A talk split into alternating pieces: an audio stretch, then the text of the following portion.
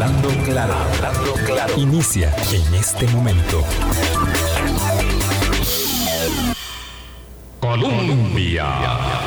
Con un país en sintonía, son en punto las 8 de la mañana y hoy es jueves. Gracias por hacer parte de nuestro Hablando Claro, ya muy cerca de nuestro aniversario número 15, eh, que mm, agradecemos todos los días desde el inicio del año, bueno, desde finales del año pasado en realidad, estamos refiriendo ello, porque en efecto cuando hay un aniversario, hay un sentimiento de gratitud a flor de piel y el nuestro no es menor.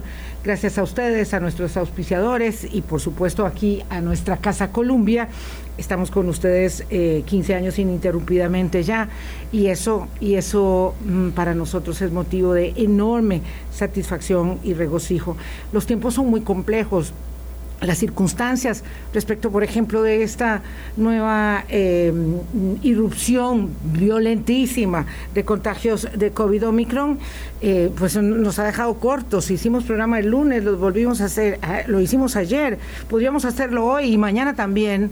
Y todos los días hay nuevos elementos, 2.542 casos, 140 y tantas personas en eh, hospitales, 51 en cuidados intensivos, tres fallecimientos ayer otra vez y la previsión que se ha quedado muy limitada de 4.000 casos en menos de 15 días, ahora se habla de 10.000 casos en una semana, hasta 15.000 podríamos llegar a tener y eso significa extremar cuidados. Eh, es un poquito de sacrificio, no, no, no, nos hace, no nos hace felices a ninguno, pero es un poquito de sacrificio en esto que yo llamo la ecuación casa, trabajo, trabajo, casa, y bueno, supermercado y farmacia y todo un poquito más allá de lo que haya que hacer, eh, pero por dicha venimos de las fiestas y eso tal vez, y eso tal vez sea eh, un elemento que ayude a la autocontención, a la autorresponsabilidad, toda vez que será muy, muy difícil eh, pues volver a restricciones. Lo que está sucediendo en otros países respecto de restricciones, a pesar de los embates de COVID,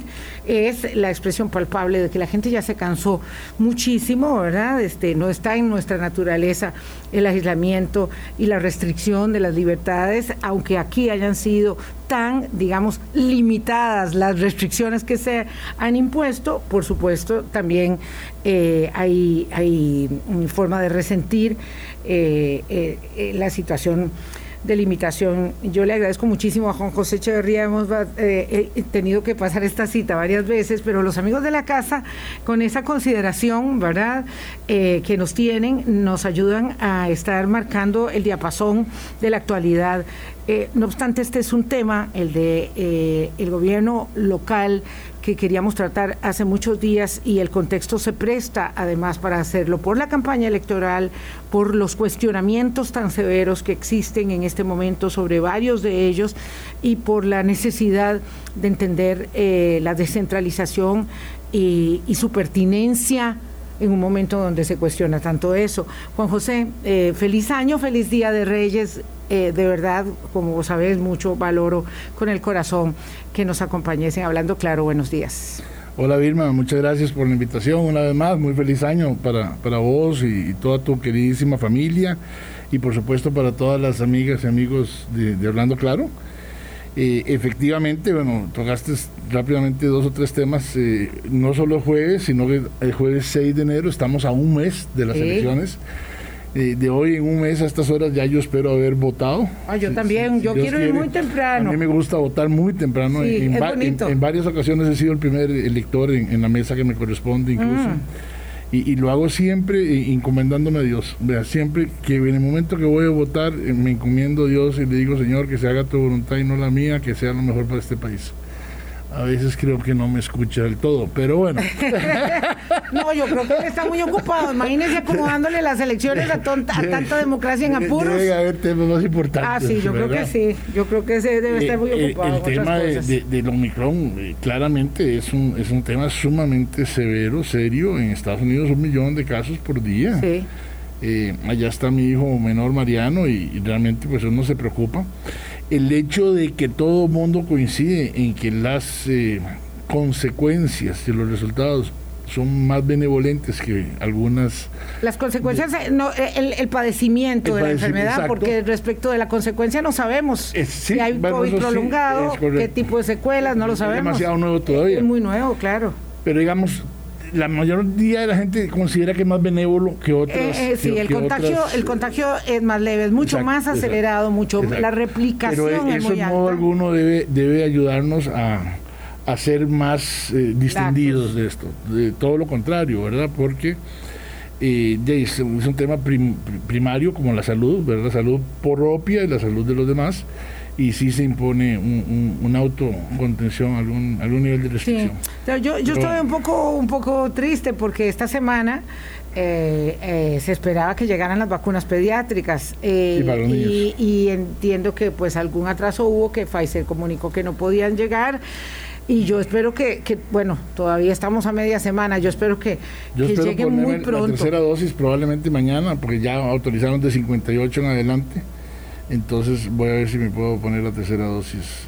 Eh, eh, si no, mañana. la tercera dosis eh, es bastante habitual que genere reacción.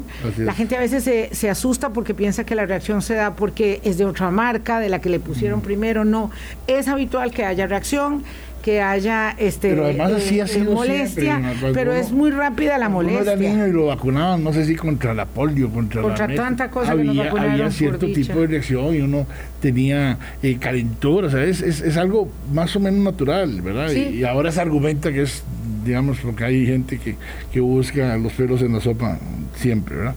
Pero bueno, hay que hacerlo, yo creo que hay que hacerlo, hay que cuidarse, hay que vacunarse, hay que ser prudente. Claro, hay que vacunarse, hay que reforzar la vacunación.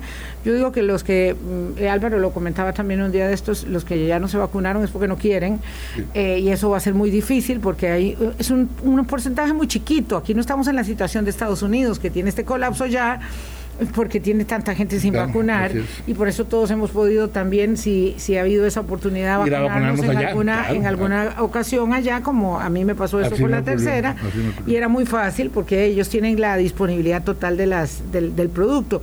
Lo cierto es que yo creo que este es un momento que hay que hacer una ecuación así como la hicimos al principio, protegiendo a los adultos más grandes, más mayores, eh, si se puede decir así, que es como, como, no sé, como la cuarta edad ahora.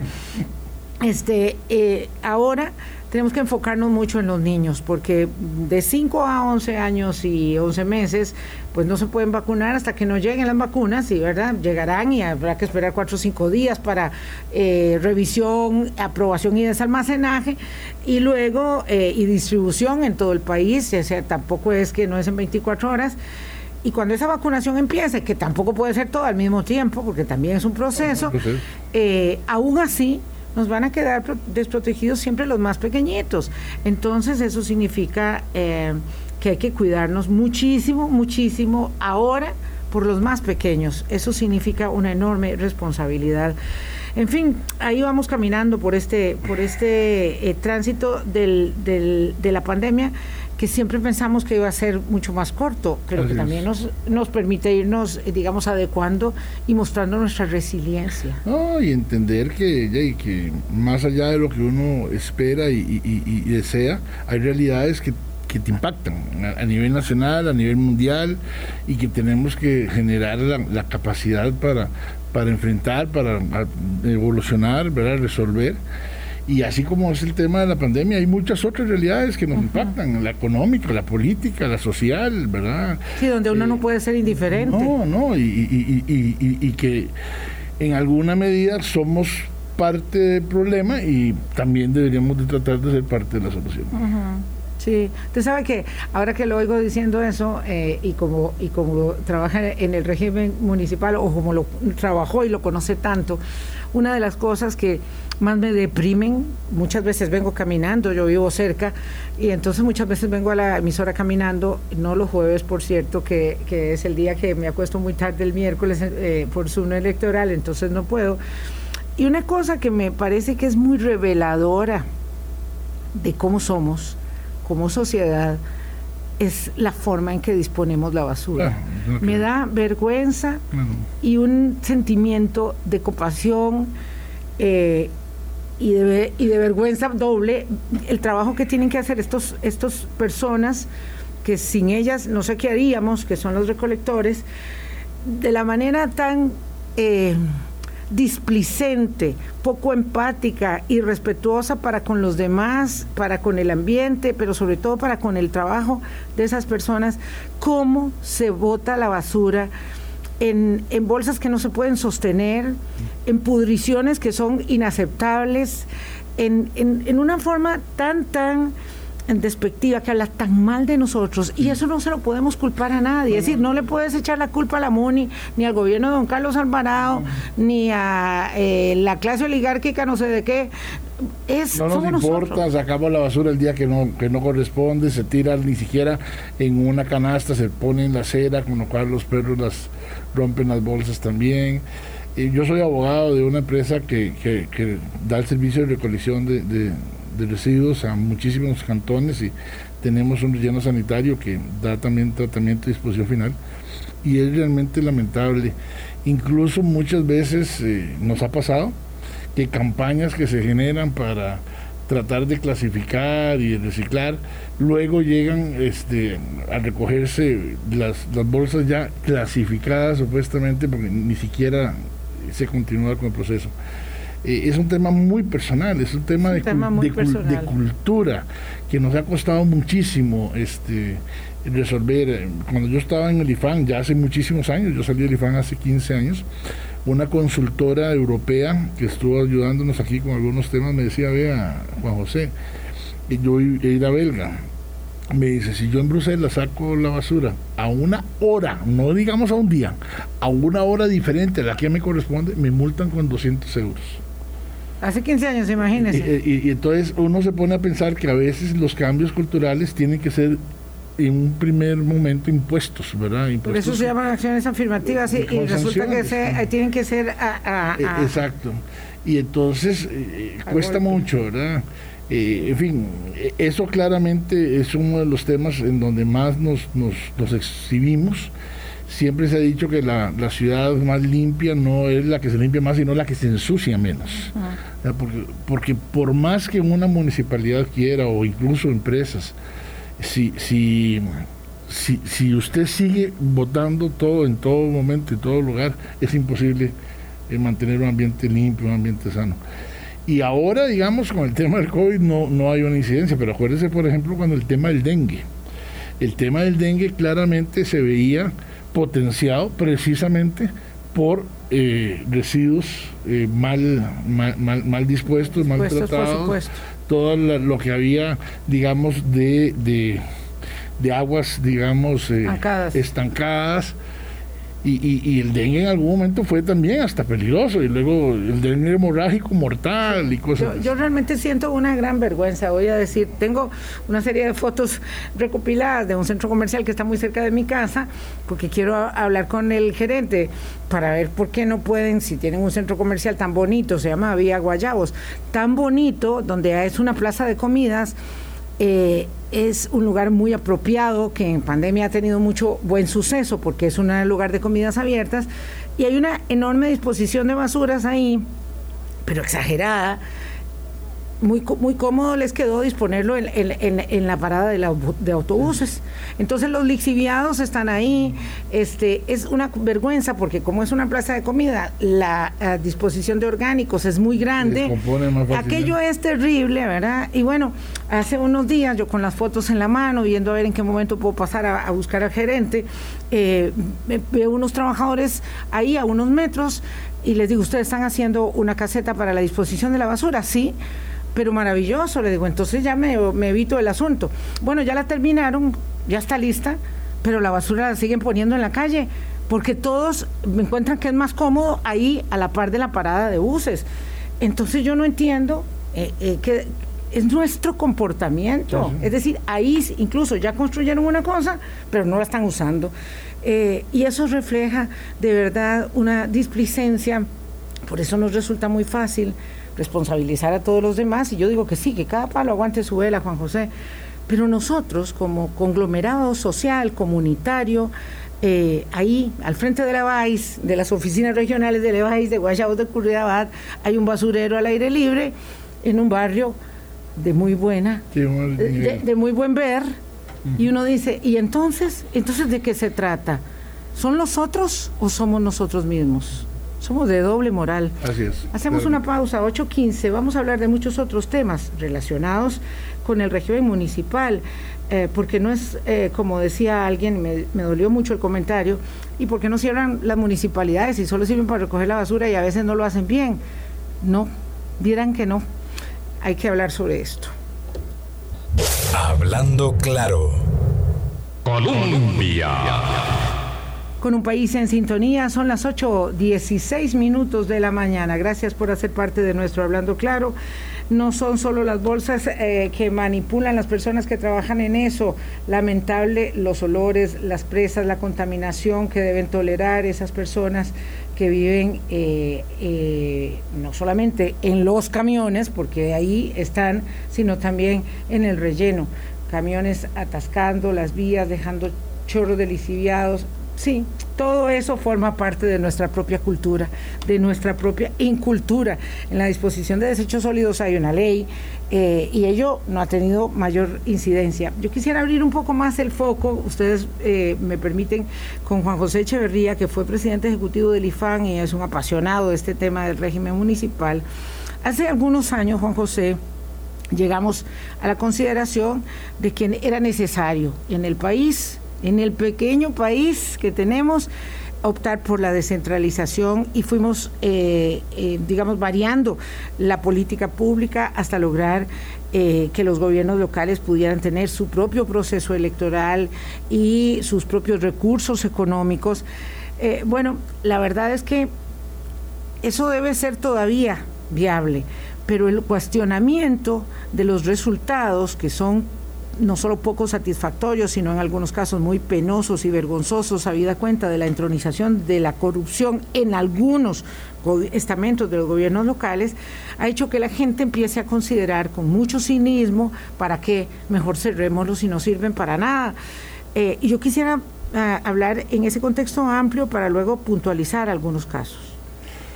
Sí, claramente eh, hay que empezar diciendo que es absolutamente lamentable, ¿verdad? Que, que cualquier tipo de funcionario público, Vilma, en este caso hemos estado en los últimos días pues eh, a la expectativa con una gran cantidad de casos a, nivel municipal, pero la verdad que hay que aceptar este, que el tema de la corrupción es un tema eh, complejo, eh, generalizado, que por supuesto no es exclusivo del tema municipal, ¿verdad? se ha evidenciado mucho, repito, por coyunturas eh, de, cercanas eh, en las últimas semanas, pero yo creo que hay que separar una cosa de la otra, ¿verdad? Este, no porque haya aparentemente actos de corrupción a nivel de, de, jerarcas municipales, se puede decir que la descentralización es un, es un proceso incorrecto, ni, ni indebido, ni, ni fallido. Para nada, o sea, el problema al final de cuentas somos los operadores de, estos procesos quienes tenemos una mayor responsabilidad. Y se ha querido eh, simplificar mucho las cosas y se dice que es que la corrupción se da porque los alcaldes se eligen indefinidamente. Ojo que yo he dicho públicamente que sí estaba de acuerdo en que había que ponerle un límite. me parece que hubo un error claramente a la hora de la modificación del código municipal y el código electoral y cuando se estableció que podía haber reelección indefinida. Y vea, vea, lo noble de la propuesta. Lo noble de la propuesta era que eh, al final de cuentas era un ejercicio democrático, que es la ciudadanía la que con su participación en el proceso electoral decide si alguien merece o no merece seguir en el cargo. Eh, eh, es la, la definición democrática per se, es la voluntad del pueblo. Pero en la práctica nos hemos ido dando cuenta que eso no es tan así, por varias razones, entre otras, y muy grave, la de la poca participación de la ciudadanía. Entonces, ¿de quién es la culpa? De la, ¿Del proceso de la descentralización o de la poca participación de la ciudadanía? Ahí tenemos que, que, por eso, como dimensionar las cosas. Pero claramente eso hay que resolverlo y se está resolviendo. ahorita más adelante hablamos del tema este, a, mí, me parece que hay que verlo, digamos, en una forma más integral. El proceso de descentralización no es un problema, es una solución. Hay que verlo como una solución.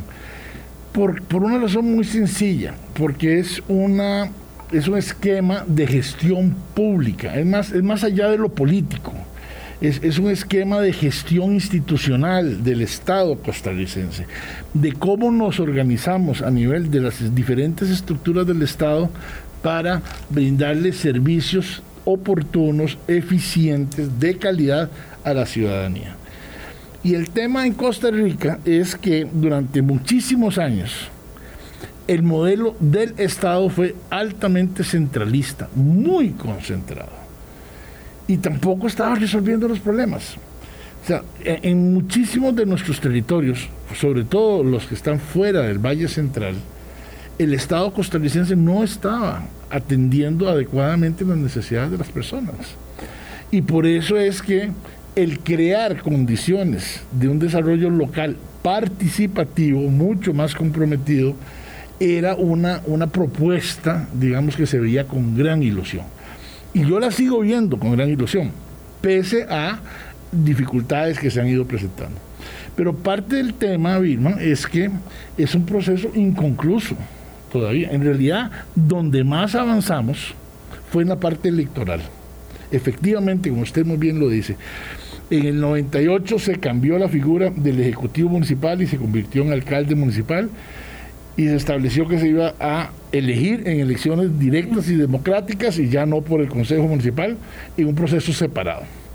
Y entonces la primera vez que hubo elección de alcaldes fue en diciembre del 2002, pero solo alcaldes. Porque los regidores todavía seguían eligiéndose en las elecciones nacionales junto con los diputados y los candidatos presidenciales. Eso fue claramente un error. O sea, estábamos eh, queriendo avanzar, pero realmente fue un avance muy, muy, pequeño, muy limitado. Entonces empezamos a hablar de la necesidad de que se eligieran en un mismo proceso tanto los alcaldes como los regidores, pero además que fuera de medio periodo, cosa que se logró por primera vez hasta el 2016. La única, la primera elección unificada y separada de regidores y, alcaldías fue en el 2016. Y solo hemos tenido dos casos, la del 2016 y la del 2020, ¿verdad? Hemos avanzado sobre todo en lo electoral. A nivel de recursos y a nivel de competencias, las municipalidades costarricenses siguen siendo la cenicienta del Estado costarricense en conjunto todas ellas no administran ni el 3% de los recursos públicos. Ni el 3%. Ni el 3%. O sea, es, es, es realmente limitadísimo el tema. Y aún así, yo le quiero decir, Vilma, pero con total y absoluta seguridad y certeza, que el cambio que se ha generado en muchos cantones periféricos es realmente extraordinario. Gracias a un relanzamiento y a un, a, un reposicionamiento de las municipalidades. Por ejemplo, yo tengo 15 años de trabajar en la municipalidad de La Cruz, bueno, en el cantón de La Cruz. Y a mí me consta ver lo que ha mejorado el cantón de La Cruz gracias a una gestión comprometida, visionaria, responsable de la municipalidad de La Cruz. la Cruz era por muchos de los cantones, tres o cuatro más rezagados de este país. Y ya hoy día está en los 64, 65. Eh, eh, voy a interrumpirte brevemente porque quisiera anotar el comentario de don Donald. Eh, él dice que él siente que mucho, mucho de la, del, problema es, es aquí, en, el, en, la, en, la, parte más central del problema, digamos, en cuanto al comportamiento de nosotros también como gobernados. Y yo no sé si será cierto, pero, pero de verdad él dice que saliendo de San José todo el panorama de la basura cambia mucho y, pareciera que por ahí eh, viene algo del comportamiento. Hay un tema también claro que es la densidad poblacional, ¿verdad? En, en el área central del país probablemente estemos viviendo el 70% de, de, de, de, los generadores de residuos. O sea, cada uno de nosotros en nuestra actividad diaria eh, produce entre 0.9 y, y 1.2 kilos de, residuo diario.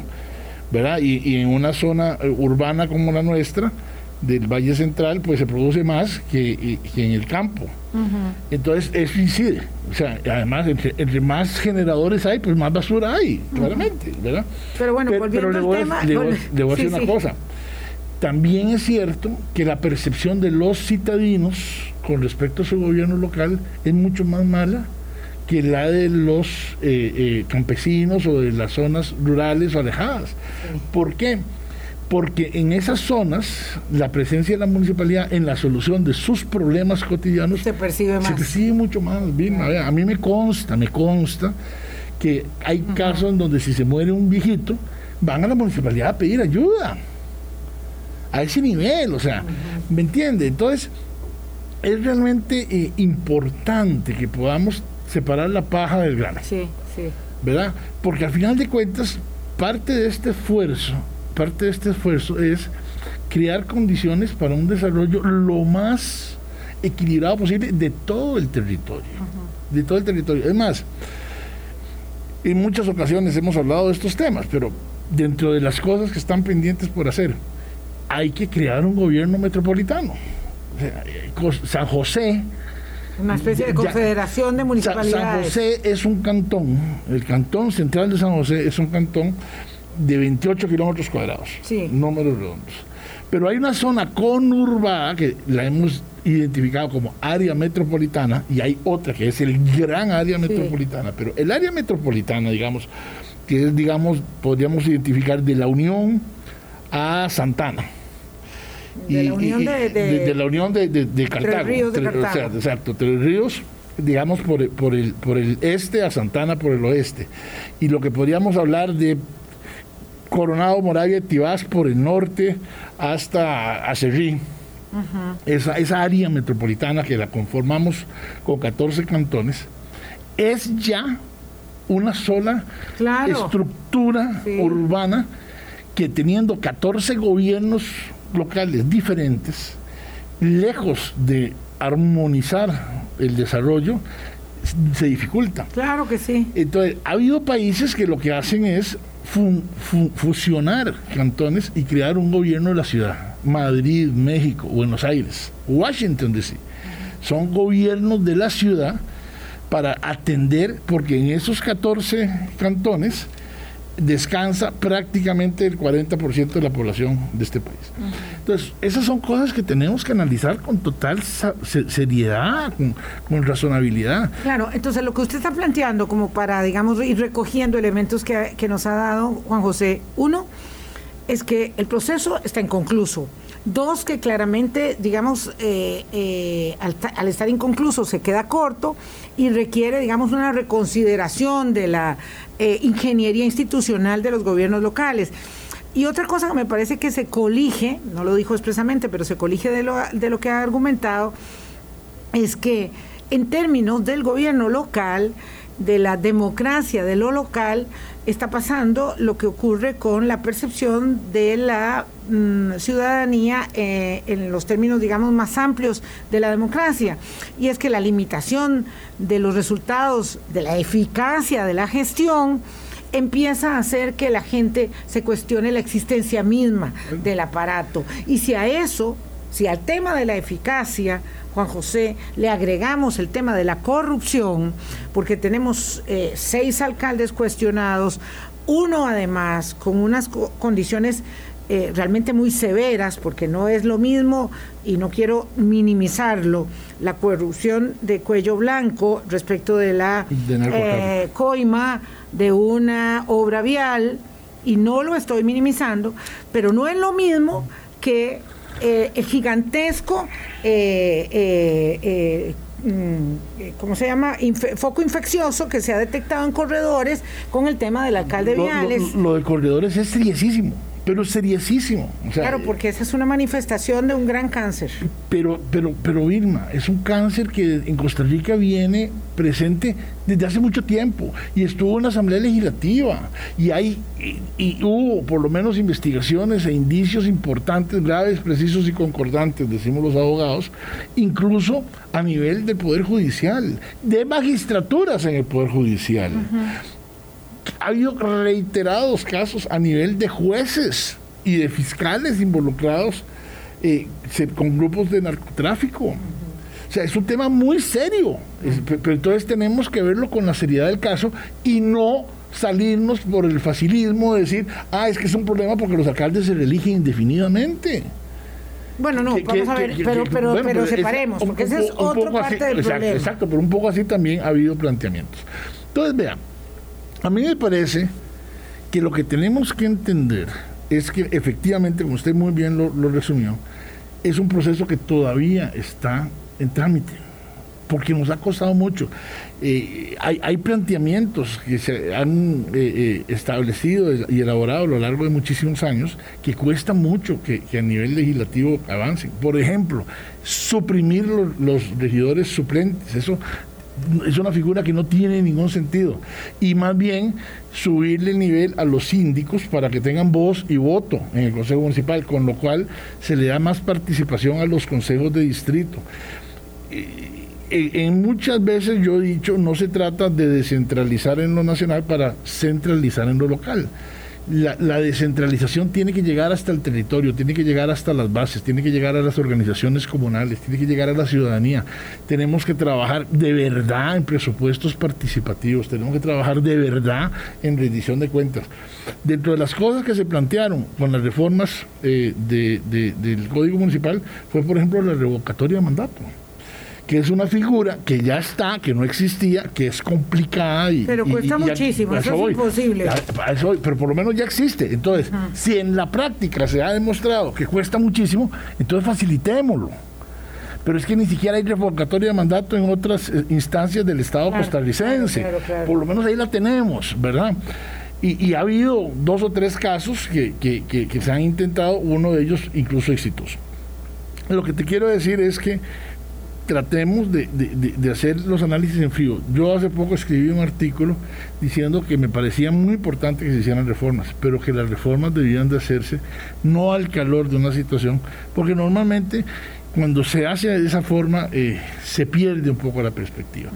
Pero vea, yo le garantizo, le garantizo que a nivel de la mayor parte de nuestros territorios cantonales, la mayoría de la gente siente que su municipalidad ha mejorado, que los servicios que presta la municipalidad son más eficientes, que hay mucho más facilidad para trámites de lo que había hace 15 años.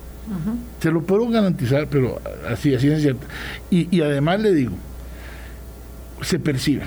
Usted, usted, percibe cuando hay cantones que van, que van desarrollándose. y, y, voy a poner ejemplos, porque, porque es que es muy difícil, pero vea, la reforma de seguridad que generó Escazú con el, alcalde Arnoldo Barahona, que está cuestionado ahora, pero la reforma en materia de seguridad local que Escazú ha, logrado es ejemplar, ejemplar. le garantizo que mucho mejor incluso que lo que se venía generando desde el Ministerio de Seguridad Pública. Un cantón como San Carlos, que es el cantón más grande de este país, tres mil y pico kilómetros cuadrados, es un cantón que en los últimos 20 años ha progresado. Ha progresado. La Contraloría General de la República en varias ocasiones definió a la municipalidad de Cartago, eh, de San Carlos, como la más eficaz, más eficiente, y al Alfredo Córdoba, también cuestionado ahora, como el alcalde, digamos, como mejor gestión. Eso es una realidad. Ahora, que ha habido estos problemas gravísimos y aquí hay que investigarlos y, si hay culpables habrá que sancionarlos. Pero de nuevo, tenemos que separar. Mario Redondo, a quien yo aprecio y conozco en lo personal, que ha sido dos veces diputado, presidente de la Asamblea Legislativa, jefe de fracción, un hombre inteligente, un hombre eh, con una gran cantidad de habilidades, no tiene ni dos años de estar ejerciendo el cargo de, de alcalde. No tiene ni dos años de estar ejerciendo el cargo de alcalde y está cuestionado. ¿Verdad? Entonces, no es necesariamente fácil decir que la permanencia es la razón. Que facilita, sí, sí puede facilitar. Que genera eh, cierto tipo de debilidades y deficiencia en los controles, sí, también. Pero entonces, regulémoslo, resolvámoslo, limitémoslo, ¿verdad? Pero no por eso, es que yo he escuchado gentes decir, usted ponía un ejemplo extremísimo de cerremos las municipalidades. Bueno, yo he escuchado gente decir, bueno, volvamos a que las municipalidades elijan en las elecciones nacionales. Por Dios, pero no tiene, no tienen ni pie ni cabeza, ¿verdad? Esto es como que decir que cuando el caso dice Alcatel, cerremos el ICE o cuando el caso Caja Fisher cerremos la caja, o cuando el caso de corrupción en el Fondo Nacional de Emergencias, en el gobierno de Luis Alberto Monge, entonces cerremos la Comisión Nacional de Emergencia. O sea, es, que no, puede funcionar así. O ahora, muy fácil decir, cerremos con AI, pero entonces casi que habría que cerrar el MOP por los, los, actos de corrupción en, el caso Cochinilla. es, es, que el problema de la corrupción es muy severo, muy serio. Está intronizado en muchísimas de las estructuras de, poder económico, de poder político, de poder público, de poder privado. Y eso hay que atacarlo. Pero pongamos en, en su dimensión. ¿Acaso no hubo corrupción con tráfico de órganos en el Hospital Calderón Guardia? Entonces cerremos el Hospital Calderón Guardia. O sea, no, seamos, seamos cuidadosos. Sí. sí. yo creo que tenemos esta, esta, digamos, este mal momento es lo que, lo que llamaba Marta Lagos de Latino Barómetro, eh, eh, la diabetes democrática, por la que pasa América Latina.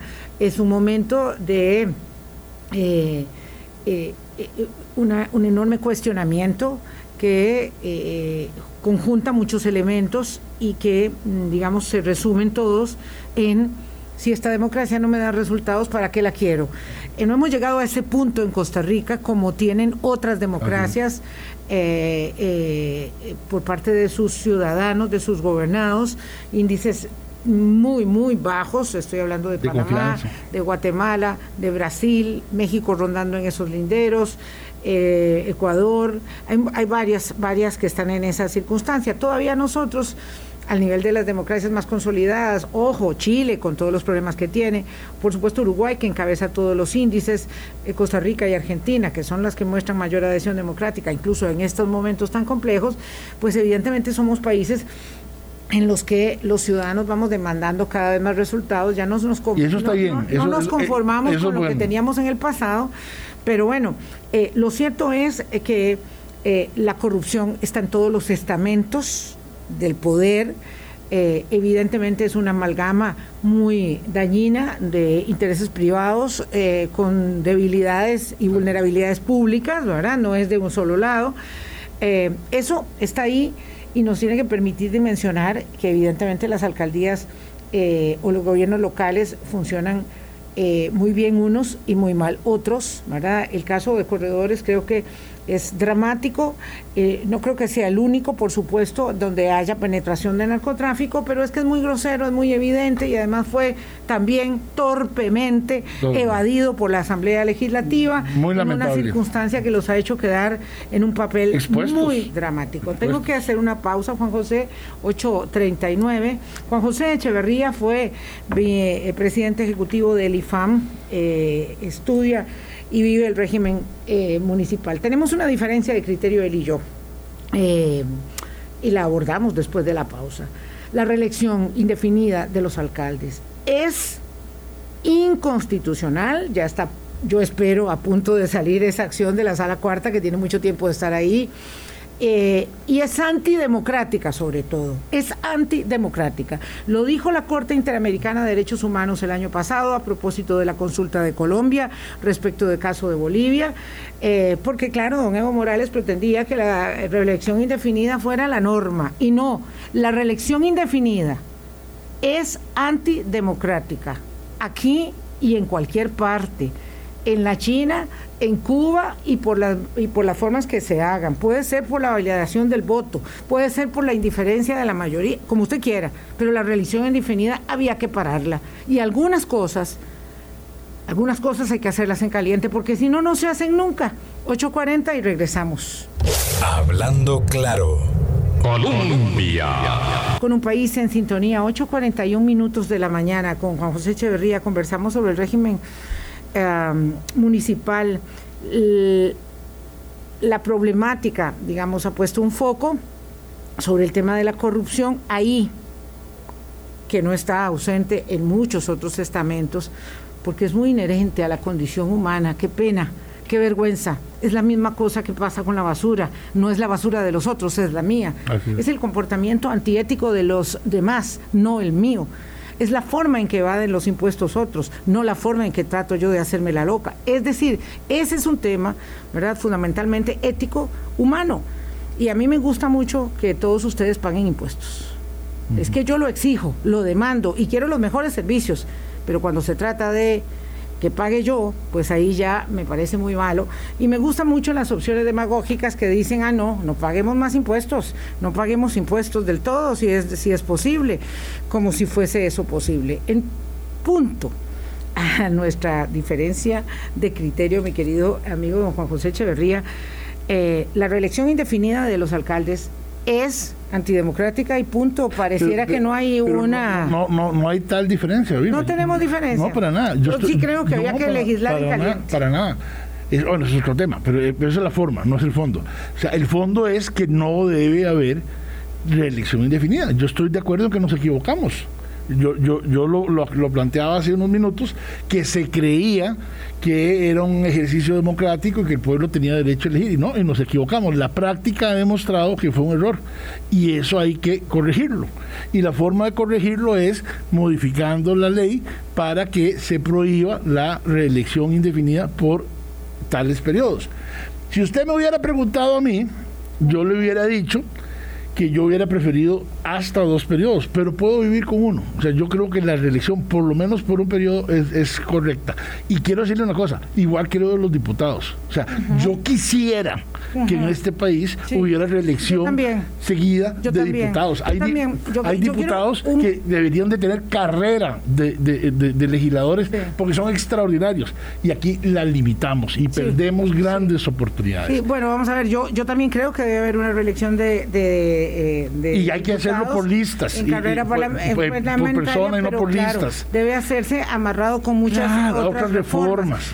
El tema es que nosotros queremos cambiar todo, pero sin cambiar nada. Entonces hay gente que quisiera traerse abajo el gobierno de turno, ¿verdad? Este, eh, sin, pero pero brincándose como decir todos los pasos. pero, pero, a mí sí me interesa que quede muy claro. Yo estoy de acuerdo en ponerle un límite a la reelección indefinida. Y si es solo una, no importa que sean ocho años. En lo que sí no estoy de acuerdo, me parece un absurdo, y también creo que es inconstitucional, por desproporcional, por irracional, por infundamentado, es que se les prohíba ocho años después de ejercicio.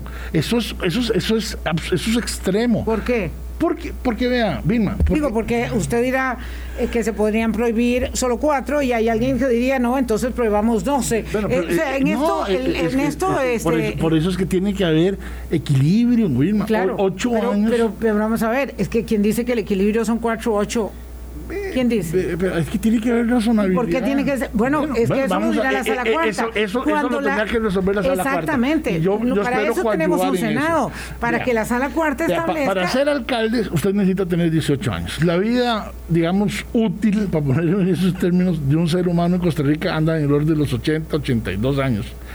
Quiere decir que de los 18 a los 80, usted tiene en realidad 62, 64 años de vida y le estamos prohibiendo que durante ocho años usted participe en la política local. Y eso significa que el 14% de su vida usted no puede hacer nada.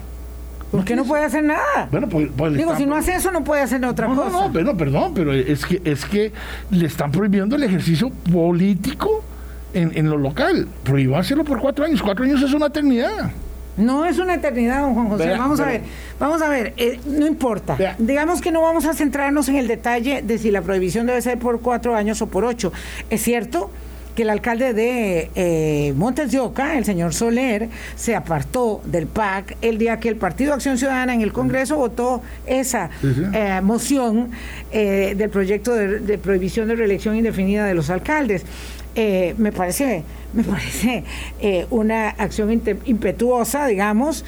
Eh, propia de un joven. sí, sí, muy impetuosa, ¿verdad? Ese, este fue uno que creyó que era muy joven, que tiene muchos años y que quiere seguir haciendo alcaldía y puede hacerla y debe ser muy bueno. Yo, yo no soy gobernada de, de Montes de Oca, entonces puedo hablar por, por, mi, por mi comunidad, que es otra, que es Curridabat, y el gobierno local es muy bueno, como usted sabe. Eh, pero pero, pero, a mí me pareció muy raro, pero a mí me pareció muy raro que el señor Soler, que el joven, se separara del cargo porque se había aprobado el proyecto en camino. hay un, montón de alcaldes, hay, un montón de alcaldes de Liberación Nacional que se han ido separando. Lo que pasa es que no, no, ha salido noticias, están saliéndose los chats y, y no están participando. Porque entre otras cosas, entre otras cosas. Porque están molestos con la normativa. No, no, no, porque es que es que hay también una especie de aprovechamiento. O sea, si este proceso, proyecto de ley de verdad fuera con una sana intención, y yo lo dije por escrito en un artículo, debería de haber un transitorio que diga que ninguno de los diputados de este periodo puede postularse a las alcaldías en, las elecciones de Me parece muy sano. Porque hay casos de, de diputados. De legislando en beneficio propio. que están eliminando sus contrincantes. Y ahora voy yo. Por esta vía. Entonces, si de verdad estamos pensando en lo sano... Le agradezco mucho la, franqueza. Exacto. Entonces, hagámoslo. Pero entonces, los actuales diputados que estamos votando esta reforma no podríamos postularnos en el 2024 a cargos de alcaldías. Mm, me parece muy bien. Estoy, Ahora, de acuerdo yo sí estoy de acuerdo en poner el límite y si es solo una vez, no me importa.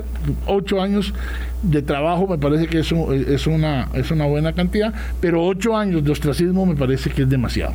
Vamos a ver qué pasa. Ese es un sí, tema. Bueno, eso es, es, que le parece a usted y me parece a mí, es digamos que, que en la sala cuarta se va a discutir. Sí, es un tema que sí, se va a discutir. sí, es un tema opinable. Yo le concedo ese punto. A mí me parece que está bien. Eh, este, eh, que, que consideremos la posibilidad de que sean cuatro y no ocho. Práctico, es un tema práctico. Mentira que los liderazgos y las vocaciones políticas nacen en los árboles, en los parques de las No, no, no, pero por favor, Juan José, ¿me lo está contando o me lo o, es que si lo estamos viviendo, no lo estamos viviendo, no, tenemos liderazgos políticos. No es fácil, no es fácil conseguir tenemos gente. Tenemos una anemia. No, es fácil conseguir gente que quiera ser miembro del eh, Consejo de Distrito, no es fácil conseguir miembros de la municipalidad y, menos buenos. Claro, Juan José, una de las cosas que yo siempre digo es que me, me tomo mucho eh, cuidado a la hora de estar denostando a los funcionarios públicos de alto nivel político, porque nunca he sido, nunca he sido ni regidora suplente. Y usted dice que no sirven de nada, pero bueno, ni siquiera he sido regidora suplente, ni síndica, ni nada, porque es muy fácil que otros hagan, que otros se remojen y uno pues criticar como ciudadano, como contribuyente o como periodista con micrófono, como usted quiera.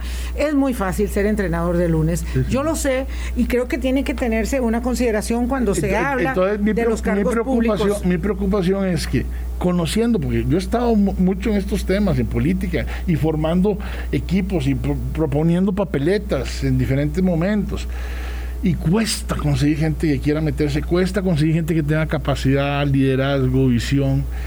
Este, y si además ahora, vamos a decir, y durante ocho años no puede volver, me parece muy complicado. Me parece que nos estamos haciendo una zancadilla. Está bien poner el límite, sin ninguna duda.